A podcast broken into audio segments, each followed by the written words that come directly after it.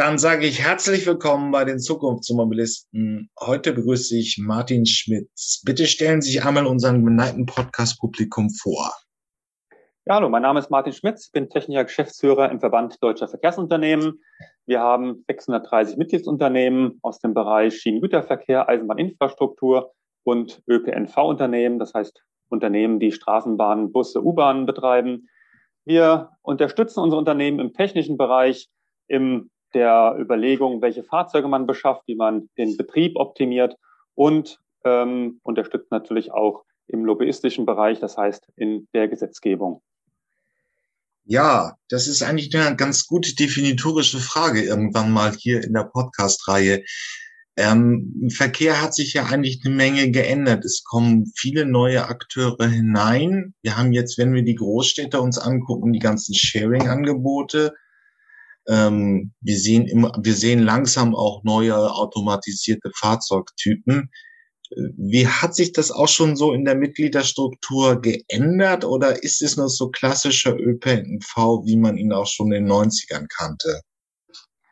Also der klassische ÖPNV ist sicherlich der, das Rückgrat ähm, der öffentlichen Mobilität.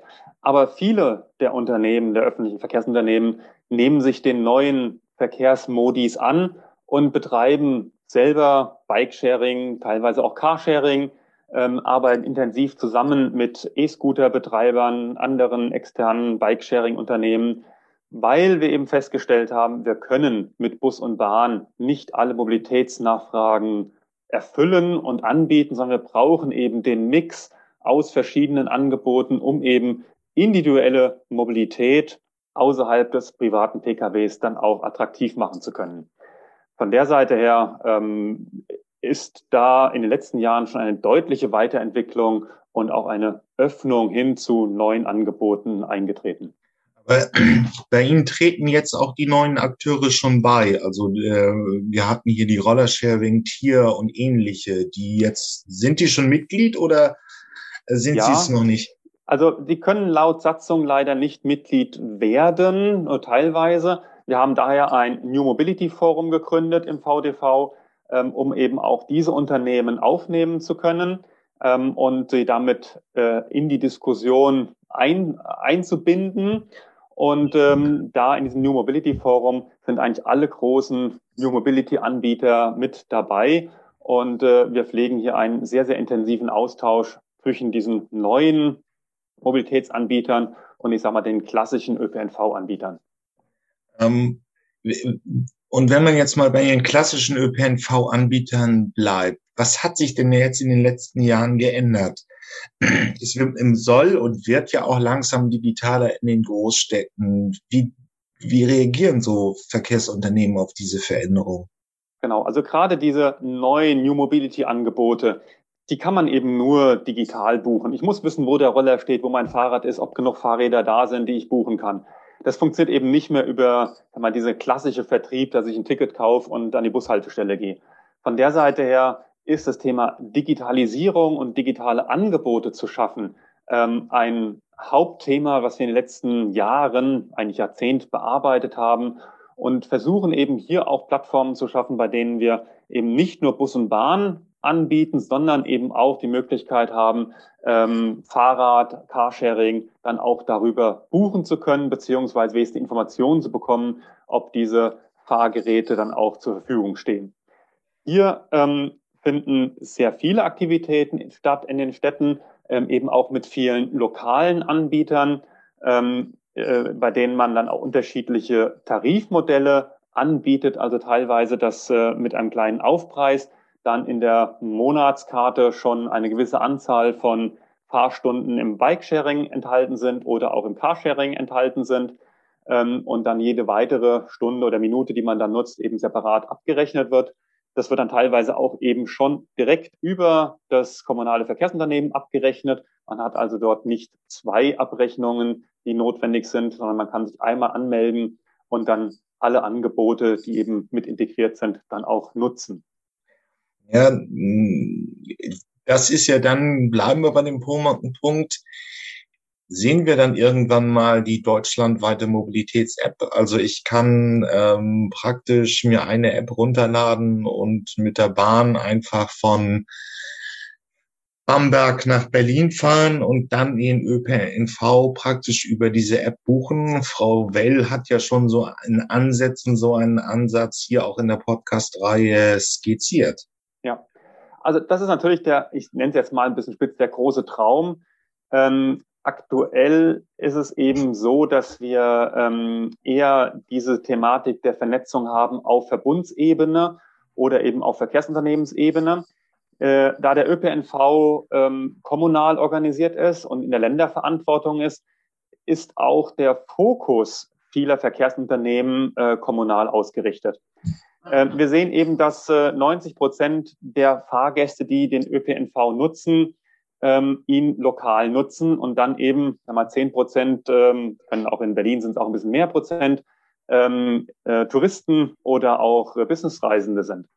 Von der Seite her liegt unser Fokus aktuell erstmal darauf, ähm, ein vernetztes Angebot für den Großteil unserer Fahrgäste zu machen, die eben in einem Verbundsraum sich bewegen und äh, danach im zweiten Schritt das auch dann über die Verbundsräume hinweg äh, zu vernetzen.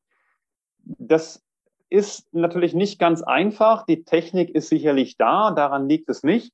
Aber wir haben unterschiedliche Tarifbedingungen, äh, äh wir haben unterschiedliche äh, Rahmenbedingungen und äh, die übereinander zu legen, ähm, ist sehr aufwendig und äh, benötigt eben sehr viel Abstimmungen, ähm, gerade auch politische Abstimmungen, um eben zum Beispiel Tarife zu ändern. Und das macht diese, diese gesamtdeutsche Vernetzung relativ komplex. Ähm, das große Preisfrage ja einfach auch. Ähm, die klassischen Verkehrsbetriebe sind ja nur irgendwie kommunal organisiert oder auch Landesebene. Wir haben so ein bisschen das Image von trägen Bürokratien. Ähm, haben denn die die Leute, um das wirklich dieses äh, Konzept umzubauen? Wie ist der Ausbildungsbedarf in den Bereichen? Also man muss ja im Prinzip, wenn man jetzt digitale Apps hat und dann wird man auch das Konzept ja stark ändern von diesem klassischen Ticketverkauf ähm, funktioniert das schon?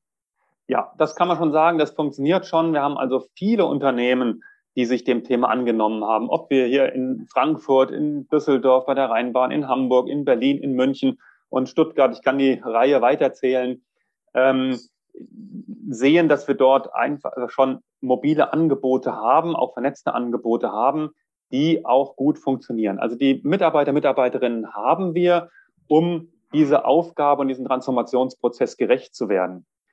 Aber ähm, wir sind, und da kommen wir wieder eben auf immer diese Schwierigkeit zurück, im ÖPNV-Bereich eben lokal organisiert. Und äh, wir versuchen eben jetzt als VDV, als Verband, hier eine übergeordnete Struktur mit abzustimmen und mit den Unternehmen zu entwickeln, um eben dann die Vernetzung über die lokalen Grenzen hinweg äh, zu schaffen. Ähm, das fängt einfach damit an, dass ähm, wenn jeder einzelnen Auftrag an verschiedene Hersteller gibt, dann eben auch individuelle Umsetzungen kommen, ähm, die nicht unbedingt böse gemeint sind, aber eben in der Projektphase dann entstehen und es dann eben dazu führen kann, dass die Systeme nur schwierig miteinander dann kommunizieren und reden können. Und deswegen ist eine Aufgabe des Verbandes eben hier standardisierte Schnittstellen zu entwickeln, um eben diesen Datenaustausch zwischen diesen einzelnen Apps und einzelnen Anwendungen dann hinzubekommen, zu standardisieren und dann über die äh, Verbundsgrenze hinweg und auch die Verkehrsunternehmensgrenze hinweg dann äh, Angebote zu vernetzen.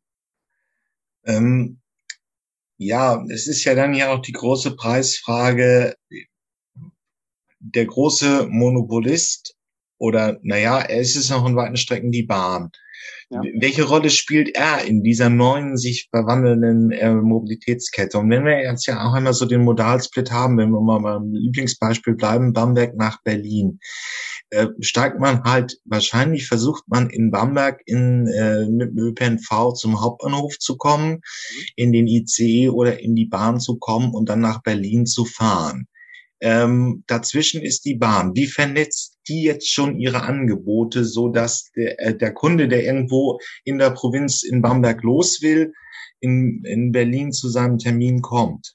Ja, Gut, die Bahn hat ja den DB Navigator als eines der Angebote ähm, und äh, damit ist sie ja auch ein großer Anbieter und Betreiber von einer Mobilitäts-App, die auch sehr weit und sehr tief in die Regionen reingeht. Also wenn man eben deutschlandweit fahren möchte, bietet sicherlich der BW-Navigator heute große Vorteile an.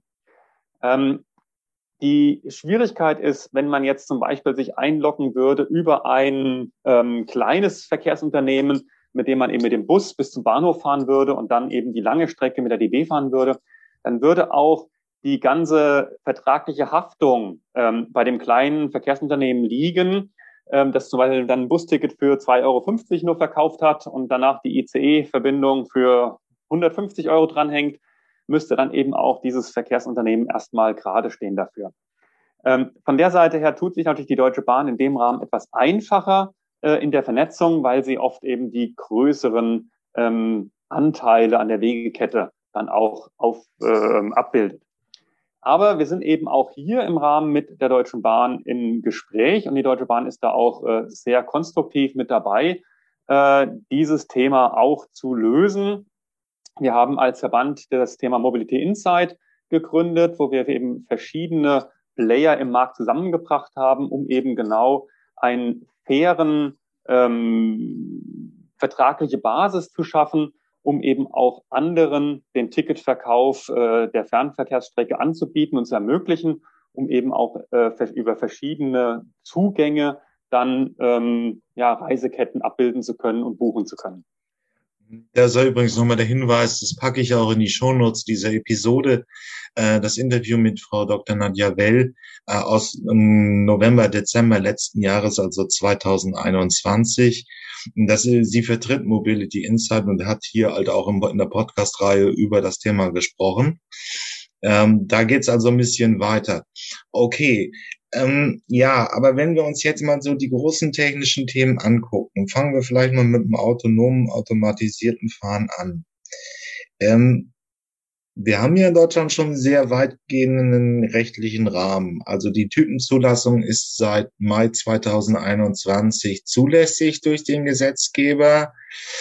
Das heißt, ich könnte jetzt ja schon mal so überlegen, hm, man nimmt einen Bereich, der relativ sinnvoll wäre. Das wäre das Umland von Berlin oder einer anderen Großstadt, wo man also sagt, ähm, hier ist ein relativ geringes, komplexes Verkehrsniveau, ähm, Verkehrsraum. Da könnte ich automatisierte Shuttles fahren lassen. Dieses Konzept, wie weit würde das jetzt schon in die bestehende Struktur des Verkehrs des ÖPNVs passen? Aus unserer Sicht sehr gut. Wir arbeiten da auch schon seit längeren und einigen Jahren jetzt daran, haben versucht, Fahrzeuge zu beschaffen und die wir bekommen haben, dann auch einzusetzen, haben äh, Testversuche gemacht ähm, und äh, das hat sich als sehr gut dargestellt. Die Fahrgäste waren sehr zufrieden mit automatisierten Shuttlen. Ähm, es gab eigentlich überall positive Rückmeldungen, dass äh, Fahrgäste bereit sind, in solche Fahrzeuge einzusteigen, die auch zu nutzen. Ähm, aktuell kann man sagen, die Gesetzgebung in Deutschland ist auf einem sehr, sehr guten Weg. Ich glaube, wir haben eine der ähm, fortschrittlichsten Gesetzgebungen zum Thema autonomen Fahren, äh, sodass eben auch jetzt hier solche Projekte weiterentwickelt werden, angegangen werden können. Aktuell fehlt uns noch ein bisschen das Thema Fahrzeuge. Wir haben noch keine Fahrzeuge im Markt, die wir jetzt beschaffen können ähm, die uns diesen Service äh, bieten. Und ähm, wir arbeiten parallel natürlich hinten dran dazu an der Einbindung dieser Fahrzeuge in die Hintergrundsysteme. Damit meine ich äh, eine Buchbarkeit von solchen Fahrzeugen, ähm, aber eben auch das Thema, wie stelle ich die Sicherheit in Fahrzeugen dar, in denen kein Fahrer, Fahrerin mehr vorhanden ist. Und ähm, diese Einbindung der Fahrzeuge in die Hintergrundsysteme, an denen arbeiten wir. Wir haben hier zwei Forschungsprojekte vom äh, Verkehrsministerium jetzt erhalten, mit denen wir eben uns genau zu dieser Fragestellung weiter widmen wollen und ähm, mit der Industrie, hauptsächlich auch deutschen Industrie, die unsere Hintergrundsysteme entwickelt, dann eben auch ähm, ja, Verfahren aufbauen möchten, wie wir das äh, betreuen können, diese Fahrzeuge. Ja, das ist ja die große Preisfrage. Wenn Sie da jetzt eine Zeit geben müssten, sehen wir solche Konzepte, die in der Fachwelt wenigstens real, als realistisch angesehen wird, in zwei oder drei Jahren in der, im realen Verkehr? Also, also einige Hersteller ähm, geben uns das jetzt so als Rückmeldung, dass sie meinen, sie uns äh, Fahrzeuge in den nächsten zwei bis fünf Jahren liefern können. Ähm, da sind wir natürlich ein bisschen abhängig, ob dann auch diese Zusagen eingehalten werden, da wir in dem Fall ja nur Kunden sind und die Fahrzeuge ja kaufen und nachher dann betreiben wollen. Ähm, die Entwicklung und die Testfahrten, die wir schon mit verschiedenen Fahrzeugtypen gemacht haben, sind sehr vielversprechend. Also wir können uns das schon vorstellen, dass wir in drei bis fünf Jahren ähm, größere Versuchsprojekte haben, um solche Fahrzeuge dann im Betrieb auch unseren Kunden anbieten zu können ich sag mal, deutschlandweit werden wir da noch weit von weg sein, dass äh, wir jetzt ähm, sag mal, herkömmliche Busse mit Fahrer, Fahrerinnen ersetzen. Das wird noch nicht kommen, aber ich könnte mir schon vorstellen, dass wir hier zu sehr interessanten Testprojekten kommen, wo wir in gewissen Regionen ähm, unter gewissen Voraussetzungen dann auch solche autonom fahrenden Fahrzeuge nutzen können als On-Demand-Shuttle, das heißt als buchbare ähm, kleine ähm, Fahrzeuge, ähm, die dann ähm, individuell Wege zurücklegen und äh, wunschgerecht dann auch den Service anbieten. Naja, ähm, ich kann mich noch gut an ein Interview mit Frau äh, Nikuta, Frau Dr. Nikuta vom, ähm, von der BVG erinnern, die ja schon aufgefordert ist vom Journalisten, äh, wirklich anfangen, so wie bei Speed Scooter eigene Elektrobusse zu bauen, weil die Hersteller nicht lieferten. Ähm, und sie so sagt, nee, das können wir eigentlich nicht, wir betreiben sie, aber wir bauen sie nicht. Und ähm, es hängt jetzt ein bisschen am Fahrzeug, wann die Fahrzeuge kommen. Ja, absolut. Also wir, wir bauen die Fahrzeuge nicht als Betreiber, wir machen aber Vorgaben oder Empfehlungen, was wir erwarten von so einem Fahrzeug. Also wie soll so ein Fahrzeug gestaltet sein? Wie muss der Zugang sein? Wie muss die Tür aussehen? Wie müssen die Sitze sein? Ähm, das geben wir schon vor. Aufgrund unserer Erfahrung aus dem Betrieb können wir das sicherlich auch machen. Auch die Hersteller ähm, begrüßen das sehr, dass sie da von uns entsprechende ähm, Empfehlungen und Wünsche und Anforderungen bekommen. Aber das Thema Umfelderkennung, wie fährt ein Fahrzeug durch eine Stadt, ähm, wann bremst es, wie bremst es, wie nimmt es die, das Umfeld auf, ähm, das können und wollen wir natürlich als Verkehrsunternehmen nicht entwickeln. Das müssen die Hersteller entwickeln und dann entsprechend auch mit einer hohen Verfügbarkeit und Sicherheit garantieren. Wir ähm, fokussieren uns darauf, dass wir sagen, wir wollen die Fahrzeuge sicher betreiben. Das heißt, äh, der Fahrgast äh, findet dann ein sauberes Fahrzeug vor, das ihn dann eben auch dort abholt, wo er es gebucht hat, ihn dorthin bringt, äh, wo er hin möchte und äh, dass er eben dann auch während der Fahrt ähm, ja sicher sich fühlt in den Fahrzeugen. Das ist eben unsere Aufgabe und ähm, da glaube ich, ist es auch ganz wichtig, ähm, gerade in dieser Entwicklungsphase, in der wir uns jetzt finden, dass äh, hier ähm, aktive Verkehrsunternehmen mit diesen innovativen ähm, Industrieunternehmen zusammenarbeiten, um gute Produkte entwickeln zu können. Weil auch die Hersteller, die Industrie ähm, noch viele Fragezeichen hat, äh, in welche Richtung sie entwickelt und äh, wie die Anfragen der Fahrgäste sind. Und hier können wir, glaube ich, sehr gut zusammenarbeiten und äh, dann hoffentlich auch in den nächsten Jahren ein gutes Produkt entwickeln. Aber also so eine Nothilfe, wie die Post sie gemacht hat mit Street Scooter, das praktisch, weil ähm, irgendwie die Autoindustrie, ach, irgendwie geht es nicht und wir wollen Elektromobilität ja eigentlich auch nur müssen, müssen es wollen sollen, wird es nicht, nicht geben. Nein, nein, nein, das werden wir nicht tun. Ich glaube, ein Elektroauto zu bauen wie die Street Scooter ist nochmal deutlich einfacher von der technologischen Seite her, als ein autonom fahrendes Fahrzeug zu entwickeln. Und äh, das haben wir überhaupt nicht vor, das können wir nicht, das äh, werden wir auch nicht angehen. Aber wir werden eben ähm, aus Betreibersicht Vorgaben machen. Was erwarten wir von diesen Fahrzeugen? Was müssen sie können?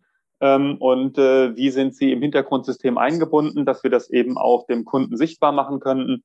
Das sind unsere Themen, von der Seite wir auf diese Technologie gucken. Das heißt, aus Kundensicht aus Betreibersicht das, was wir eben in der Stadt machen. Aber ähm, die Entwicklung der LIDAR-Systeme und der Hardware und Software, die im Fahrzeug ist, ähm, der nehmen wir uns auf gar keinen Fall an. Das muss die Industrie dann schon äh, eigenständig machen.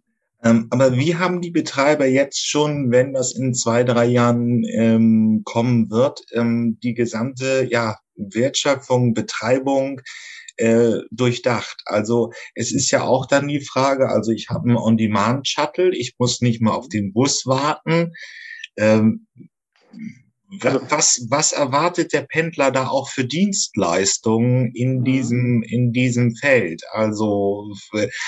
äh, von Gastronomie bis zu, wie bekomme ich meine Tageszeitung oder dann wird sie wahrscheinlich digital sein, aber was, was, was, was wird da so das Kundenerlebnis sein?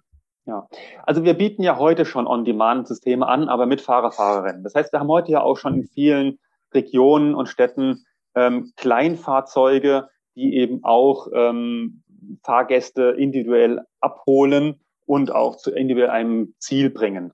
Natürlich nicht wie ein Taxi, wo ich dann einzeln von A nach B gebracht werde, sondern eben mit dieser Möglichkeit, dass andere Menschen noch mit dazusteigen können und äh, dann eben auf dem Weg der eine andere wieder aussteigt und wieder der andere dazukommt. Ähm, das findet im Moment schon statt. Wir hoffen, und das ist eben noch diese Hoffnung und das auf das eigentlich alle setzen, dass aber die Betriebskosten bei einem automatischen Betrieb deutlich sinken. Heute sind die Kosten eben mit Fahrer, in einem kleinen Fahrzeug, wo wir eben sechs bis acht Personen mitnehmen können, noch viel zu teuer. Das kann man, kann sich nicht auf Dauer rechnen. Und wir müssen eben hier auf äh, eine Kostenniveau kommen, die der Fahrgast auch bereit ist zu bezahlen. Und mit eben autonom fahrenden Fahrzeugen würde sich eben hier zwei Dinge auftun. Wir könnten viel mehr Fahrzeuge in den Markt bringen. Wir könnten damit eine viel höhere Qualität bieten, indem eben viel mehr Angebote möglich sind, viel individuelle Angebote möglich sind, zu dann auch akzeptablen Preisen. Und das ist natürlich jetzt eine Wette auf die Technologie. Die ist noch offen, die muss auch noch belegt werden, dass die Fahrzeuge dann auch wirklich diese Wirtschaftlichkeit bieten. Aber wir arbeiten eben intensiv daran und üben den Betrieb von individuellen Fahrzeugen, von On-Demand-Fahrzeugen im Moment mit Fahrer, Fahrerin und teilweise auch, wie es in Hamburg und Leipzig ähm, als größere Projekte im Moment erfolgt und auch die DB ähm, Projekte führt, auch schon mit automatisiert fahrenden Fahrzeugen in kleinerem Rahmen. Okay, ja, aber die Frage ist, denkt man denn auf einem strategischen Level auch ein bisschen weiter, wie das dann sein wird? Also ja, Gibt mhm. es dann mm, also Kaffee oder wie auch immer? Also es ist ja die Frage, es verändert sich eine Wirtschaftung und gerade so die, die Unternehmer hier im Feld fragen sich, was könnte man denn da mal so reinbauen, was man, was irgendwie ein sinnvolles Angebot wäre? Sicherlich kann man über die Ausstattung noch reden. Aktuell ähm, muss ich da ein bisschen enttäuschend zurückfahren. Haben wir noch nicht irgendwo geplant, da jetzt einen Kaffeeautomaten reinzubauen oder eine fahrende Bibliothek. Ähm, sicherlich werden die Fahrzeuge alle äh, digital angeschlossen sein ähm, mit WLAN, äh, sodass jeder sich seine Tageszeitung und sein E-Mail runterladen kann und dann eben in den Fahrzeugen auch arbeiten kann oder sich äh, ähm, in sozialen Medien ähm, die Zeit vertreiben kann und sich beschäftigen kann. Das ist ganz klar ein ganz großes Ziel. Ähm, mit Sonderleistungen sind wir da noch ein bisschen vorsichtig, weil auch diese müssen natürlich betreut werden. Ähm, wichtig ist erstmal, dass die Fahrzeuge ein ordentliches Aussehen haben, sauber sind, dass man sich wohl drin fühlt.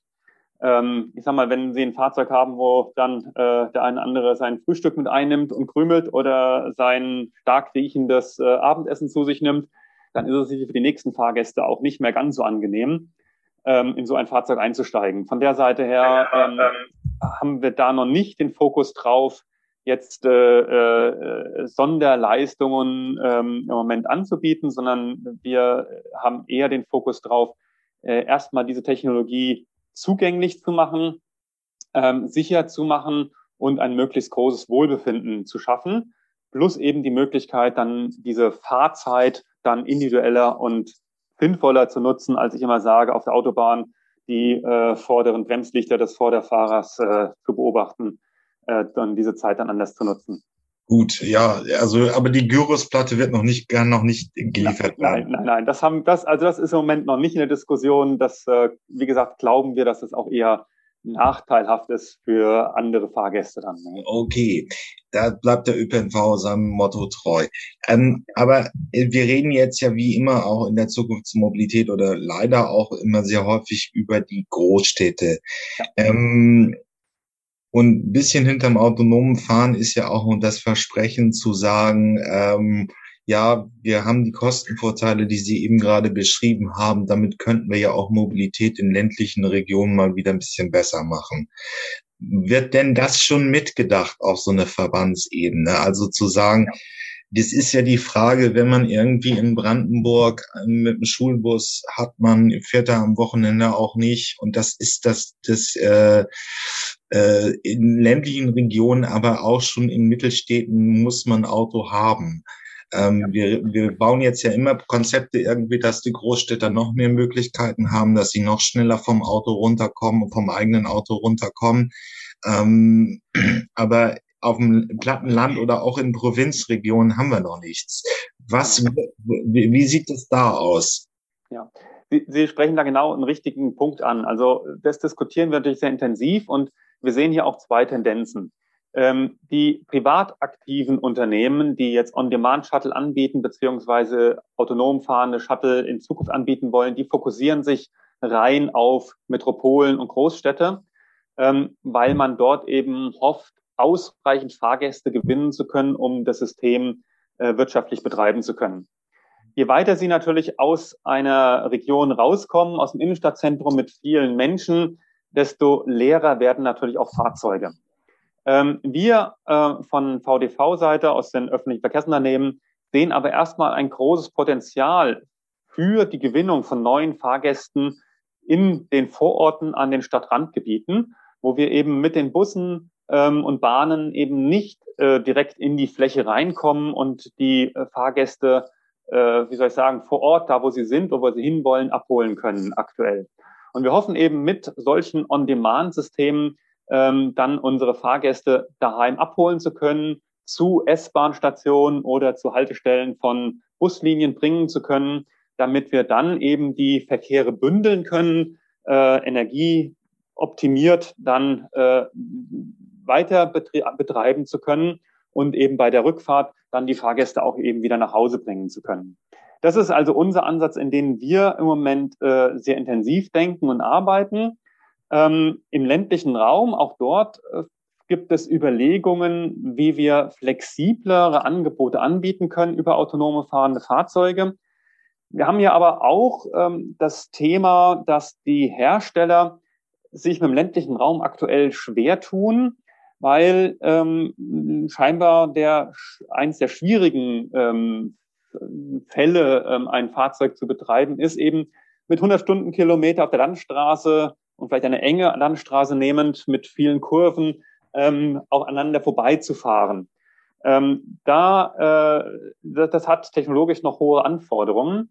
Von der Seite her ist der Fokus im Moment auch der Hersteller ähm, eher in Bereichen zu arbeiten, wo die Geschwindigkeit etwas niedriger ist und ähm, die, sag ich mal, die, der Anspruch ähm, an die Fahrzeuge noch etwas niedriger ist. Von der Seite her in Richtung Vororte zu gehen und erstmal hier die Technologie einzuführen, scheint äh, der ja, vielversprechendste Weg zu sein.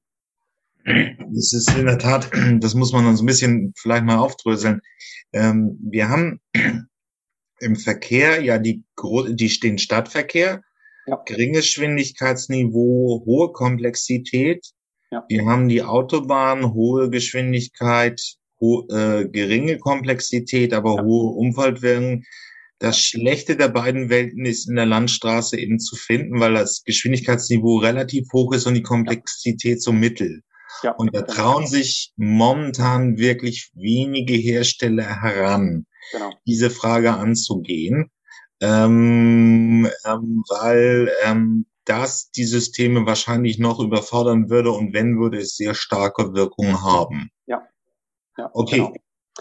genau. Und, und deswegen ist unser Fokus ähm, und unser Ziel, diese Technologie erstmal in Vororten oder in kleinen Städten einzusetzen, unter anderem auch als Zubringer zu S-Bahnen oder Schnellbuslinien, ähm, um dann diese Fahrzeuge in, in definierten Regionen nutzen zu können, um dann eben den Zugang zum ÖV ähm, zu vereinfachen.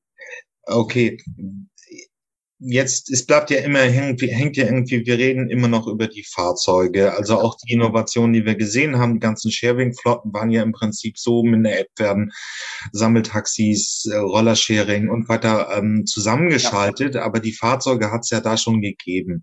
Ja. Worüber wir jetzt reden, war jetzt der Hoch, der, der ist der Hochlauf der batterieelektrischen Busse, ähm, mhm. ähm, den, den es gegeben haben in den 2010er Jahren. Ähm, das hat auch relativ lange gedauert, wenn man, also die Prämisse ist ja irgendwo zu sagen, das war eigentlich immer ein tolles Tourenprofil für einen batterieelektrischen Antrieb, weil die Fahrzeuge ähm, in, in begrenzte Tagesreichweite brauchten, weil sie, weil das der Betrieb sowieso günstiger wäre als mit dem Dieselfahrzeug und so weiter. Es hat aber mhm. trotzdem mhm. sehr lange gedauert, weil die Hersteller sehr langsam kamen. Jetzt geht man schon wieder beim gesamten, beim auch bei den Bussen, aber insgesamt bei all der Schwerlast, also auch LKWs und und Baggerfahrzeuge und Baufahrzeuge zum Thema Wasserstoff über. Wann kommen denn die ersten Wasserstoffbusse so richtig? Ja, also vielleicht muss man dazu sagen, wir haben vor zehn Jahren angefangen, Elektrobusse, Batteriebusse zu entwickeln oder die Hersteller haben sie entwickelt und wir haben das gemeinsam dann auch getestet und weiterentwickelt. Und ähm, das lief, glaube ich, ziemlich gut, weil wir alle zwei Jahre ähm, auch Fördergelder des Bundes bekommen haben als Branche ähm, und konnten dann eben die Erfahrungen, die gesammelt wurden, immer wieder in die neue Fahrzeuggeneration einbringen. Und jetzt ähm, haben wir nach zehn Jahren ähm, Test- und Entwicklungszeit äh, Fahrzeuge, batterieelektrische Busse, die in Großserie eingesetzt werden können. Das sieht man in Deutschland in vielen Städten, die jetzt viele Fahrzeuge beschaffen, aber auch in den Niederlande, in Frankreich ähm, werden eben viele Batteriebusse eingesetzt. Die Fahrzeuge haben natürlich bis jetzt immer das Problem gehabt, dass die Reichweite ähm, begrenzt ist. Das verbessert sich natürlich mit jeder Batteriegeneration, aber wir schaffen es heute noch nicht, ähm, alle äh, Reichweiten, die wir aktuell mit Dieselbussen abdecken und fahren, eben mit Batteriebussen ähm, darzustellen. Und von der Seite her kommt dann eben immer wieder auch die Diskussion auf, welche alternativen Kraftstoffe können wir denn nutzen, um eben diese Langläuferstrecken auch bedienen zu können. Das heißt, gerade im ländlichen Raum haben wir oft eben Strecken, wo Busse dann am Tag auch ihre 400, 500 Kilometer fahren, haben wir teilweise auch im städtischen Raum, wenn man große äh, Quer, Querlinien hat. Und äh, das schaffen wir eben mit dem Batteriebus noch nicht. Und äh, hier gibt es dann die Überlegung, ähm, Wasserstoff äh, zu nutzen der eben schneller betankbar ist und wir damit eben auch äh, und auch mehr Energie am Fahrzeug haben zu können, sodass wir dann eben diese 450, 500 Kilometer mit einer Tankladung dann auch äh, absolvieren können. Aktuell gibt es drei Hersteller, die Wasserstoffbusse anbieten in Deutschland. Ähm, bei Batteriebussen haben wir ungefähr zwölf Hersteller. Also man sieht, dass äh, im Batteriebusmarkt sich schon mehr Wettbewerb tummelt als äh, bei den Brennstoffzellenbussen. Ähm, und wir sind eben bei den Brennstoffzellenfahrzeugen jetzt auch in der technischen Hochlaufphase.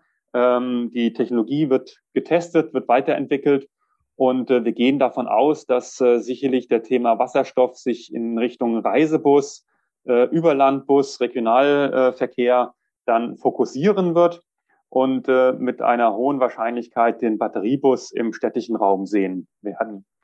Natürlich gibt es dann Mischbetriebe ähm, von Fahrzeugen, die dann natürlich über ländlichen Raum äh, in, den, äh, in, die, in die Regionen fahren und in die, in die Städte fahren, ähm, sodass eben da auch eine Mischung stattfinden wird. Aber aktuell kann man so den Trend ablesen, dass äh, der Batteriebus für den städtischen Raum sich entwickelt und äh, das, der Wasserstoff eben für ähm, Fahrzeuge, die lange Strecken zurücklegen.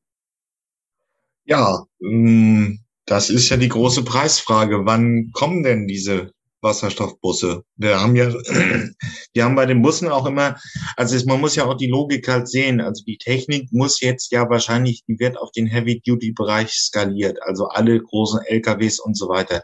Die teilen sich dann eine Antriebstechnik. Ja. Ähm, und weil der Markt dann groß genug ist, damit sich die Investitionen rentieren. Das ist soweit ja auch nicht falsch. Nur die Frage ist, macht sich ein bisschen langsam. Wann könnten wir denn die ersten Wasserstoffbusse so sehen? Also wir haben ja Wasserstoffbusse in Betrieb. Also in, in bei Köln, die RVK betreibt Wasserstoffbusse. äh, wir haben in Hamburg schon Wasserstoffbusse betrieben, auch Stuttgart hat welche äh, betrieben. Wir haben jetzt ähm, in Wiesbaden, äh, die Deutsche Bahn hat Wasserstoffbusse gekauft. Also es sind viele Testbetriebe und viele Busse im Testbetrieb, also Wasserstoffbusse im Testbetrieb. Wir haben eben noch keine, ähm, bis auf die RVK in Köln, keine Flottenerfahrung mit diesen Fahrzeugen. Ähm, in Köln bei der RVK kann man sagen, dass diese Technologie funktioniert, sie läuft, ähm, es lässt sich äh, gut tanken, äh, es lässt die, die Busse lassen sich betreiben. Wir haben aber das Thema, dass wir aktuell eben sehr unterschiedliche Liefersituationen für Wasserstoff vorfinden. Ähm, bei der RVK in Köln haben wir eben die Chemiewerke äh, vor Ort, wo man eben teilweise direkt am Chemiewerk auch Wasserstoff beziehen kann und tanken kann und damit eben die Anlieferung über Lkw ähm, vermeidet. Wir haben in Nordrhein-Westfalen eine Wasserstoffpipeline, ähm, an der auch einige Verkehrsunternehmen ihre Depots liegen haben. Dort könnte man auch äh, sehr einfach Wasserstoff tanken. In vielen anderen Regionen ist es eben so, dass äh, die Wasserstoffversorgung über Lkw erfolgt und ähm, wir dann relativ viele LKWs bräuchten, um ganze Wasserstoffflotten zu versorgen. Der Ausbau der Wasserstoffpipeline deutschlandweit ähm, wird wahrscheinlich noch etwas äh, äh Zeit in Anspruch nehmen. Da gibt es auch verschiedene Studien zu, dass man äh, von ausgeht, dass erst 2050 ähm, das komplette Gasnetz wasserstofftauglich umgebaut werden würde und man dann eben überall in Deutschland Wasserstoff beziehen kann. Von der Seite her ähm, wird eben auch die Wasserstofftechnik im Verkehrsbereich sicherlich auch dann erst kommen, wenn eine gewisse Versorgungssicherheit mit Wasserstoff vorliegt. Das ist bei Strom etwas einfacher, den haben wir natürlich deutschlandweit, auch wenn wir die Netze ausbauen müssen um äh, der ganzen E-Mobilität gerecht zu werden. Aber ähm, in vielen Bereichen ist es da aktuell ja, einfacher an Strom ranzukommen als an Wasserstoff. Okay, also ähm, das Henne-Problem der, der Ladeinfrastruktur gibt's jetzt bei Wasserstoff auch. Ja. Wobei man natürlich auch sagen muss, es wäre, ähm, wenn man eine, eine Wasserstofftankstelle kostet auch nur circa eine Million. Also es ist nicht so äh, gravierend, dass man, ähm, das könnte man schon organisieren und dann ist eine Reichweite von von 5, 6, 700 bis 1000 Kilometer durchaus auch äh, realistisch. Also es müssten ein paar Ladestationen da sein und ja. es müsste ähm, im Prinzip erstmal gebaut werden. Das ist nicht so aufwendig, aber der Wasserstoff muss erstmal in grüner Form da sein. Genau, der muss erstmal da sein. Und wir haben ja im Moment die Situation, dass wir an sich zu wenig regenerative Energie in Deutschland haben. Also wir haben ja 40, 50 Prozent des Strommarktes wird regenerativ erzeugt. Und der Strommarkt macht 20 Prozent unseres Gesamtenergiemarktes aus. Und äh, das bedeutet ja, dass wir, dass sehr viele Kunden im Moment regenerative Energie nutzen möchten, um eben CO2-Kosten zu sparen. Das heißt, wir müssen als erstes erstmal die regenerative Energieversorgung ausbauen. Wir müssen diese Energie dann sehr effizient nutzen. Und äh, für Wasserstoffherstellung braucht man eben viel Energie. Das heißt eigentlich äh, doppelt so viel Energie, wie ich es nutze, wenn ich es in die Batterie äh, stecke. Und ähm, sind dann eben gesamtenergetisch nicht ganz so effizient. Und äh, von der Seite muss man eben auch hier überlegen, welchen Kraftstoff kann ich für welchen Anwendungsfall nutzen. Ähm, ganz krass gesagt, äh, dem Schiff kann ich keine Oberleitung bauen, die die effizienteste Energieübertragung macht. Bei der Eisenbahn kann ich das. Wir haben auch äh, Trolleybusse in ein paar Städten, wo wir eben diese optimale Energieübertragung haben, direkt aus der Oberleitung zum Fahrzeug. Die nächste Stufe ist dann die Batterie. Die nächste Stufe ist dann ähm, Wasserstoff und äh, noch energieuneffizienter sind dann äh, E-Fuels, die regenerativ hergestellt wurden. Und da müssen wir uns einfach überlegen, welche, äh, ja, was können wir uns leisten und welche Energie können wir für was einsetzen. Okay. Ja, dann bleibt es mir eigentlich übrig, mich zu bedanken und ja, vielen Dank, Herr Schmitz, für dieses äh, Gespräch. Ich danke Ihnen auch und wünsche Ihnen alles Gute.